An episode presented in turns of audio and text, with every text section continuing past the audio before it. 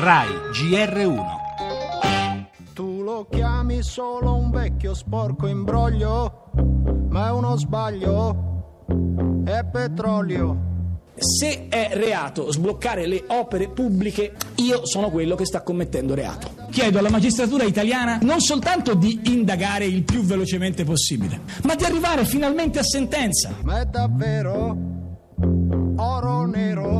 La vicenda Temparossa non credo si possa chiudere nella sintesi ho deciso io, perché il punto è esattamente lì, nella catena decisionale. Ma è uno sbaglio, è petrolio. Io penso che sulle grandi questioni strategiche del Paese dobbiamo avere il coraggio di una discussione formale alla luce del sole. Non usare l'oro nero. Andremo a Tempa Rossa, il punto nevralgico di Trivellopoli, che è uno scandalo che in questo momento il governo sta facendo di tutto per provare ad occultare.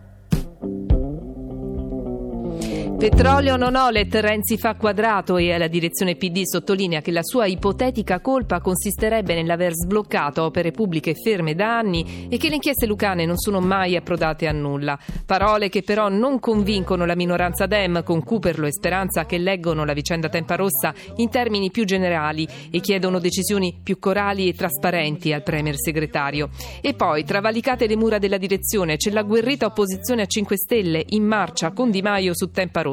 L'ennesima giornata di tensione nel PD nelle ore più lunghe per la titolare delle riforme Boschi, che ascoltata dai magistrati di Potenza nega qualunque pressione di Federica Guidi in favore del fidanzato indagato nell'inchiesta sul petrolio.